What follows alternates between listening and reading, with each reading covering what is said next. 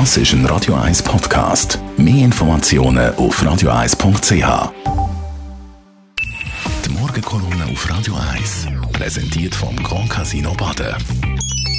Grand Casino Baden. Baden im.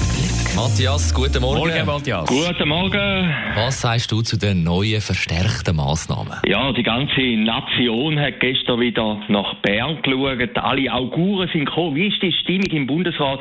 Vom Bundesrat hat man sich ja eigentlich gestern etwas erhofft. Der Bundesrat per se im Frühling noch der General Gisa gewesen, unangefochten, Superstar, hat sich in den letzten Tagen einige Kritik müssen auflasten lassen. Der Blick, wo ja immer ein das Gefühl hat, er sei beim Volk vom Ohr, hat geschrieben gehabt, wann handeln Sie endlich, Herr Berse? Und der Eindruck haben wir gestern auch gehabt, der Druck, der mediale Druck, dass er etwas müsse machen, ist förmlich durchgedruckt. Auf der anderen Seite haben wir eine Figur gehabt, die jetzt viel stärker ist als im Frühling. Das ist Bundespräsidentin Somaruga, die plötzlich auch ein bisschen den Lead übernommen hat.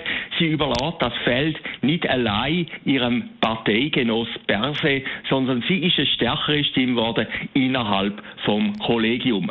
Dann haben wir den Wirtschaftsminister Parmelin gehabt. Er ist sehr kulant auftreten.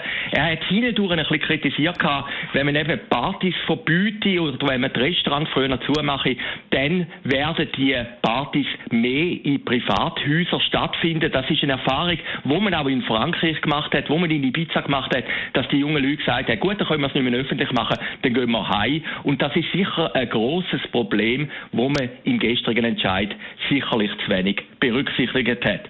Dann das Enfant terrible von der ganzen Kollegiumsystem, der Ueli Maurer, von ihm hat man gestern nichts gehört. Er sei eher zahm gewesen innerhalb von der Sitzung, haben wir können lesen, heute unter anderem in der NZZ. Aber er hat eins gefordert gehabt, dass man die Maßnahmen, wo man gestern beschlossen hat, befristen würde bis Ende November und dann nochmal darüber diskutieren, ob man es weiterführen soll oder nicht. Aber der Entscheid oder der Vorschlag von Ueli Maurer, der hat keinen Widerhall gefunden.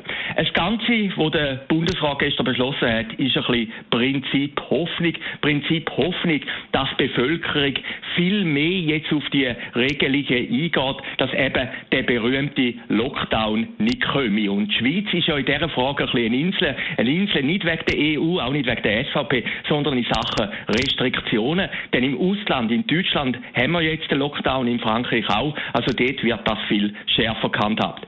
Man kann optimistisch sein, und das ist vielleicht ein bisschen positiv in dieser Kolumne, dass das könnte klappen. Die Bevölkerung ist eigentlich viel sensibilisierter gegenüber Corona als noch im Frühling. Jeder kennt irgendjemand aus dem Umfeld, wo die Krankheit hat. Das also, es ist nicht mehr etwas Virtuelles, etwas Abstraktes. Und auch wenn man durch die Straße läuft, wie heute Morgen, die Leute haben Maske an, sind sehr vorsichtig, sind sehr zurückhaltend. Wie gesagt, ich habe letzte Woche noch behauptet, diese Woche komme ich in den Mini-Lockdown. Und ich muss ganz ehrlich sagen, ich habe mich geirrt, er ist nicht gekommen. Aber das ist vielleicht auch für die viel gescholtenen Bundesräte und Politiker tröstlich. Auch Journalisten können sich irren. Die Morgenkolumne auf Radio 1. Von persönlich gefragt und Chefredakteur Matthias Ackeret jederzeit zum Nachlass als Podcast auf radio1.ch und heute Abend wieder zu hören in der Sendung Shortlist. Ab der 6.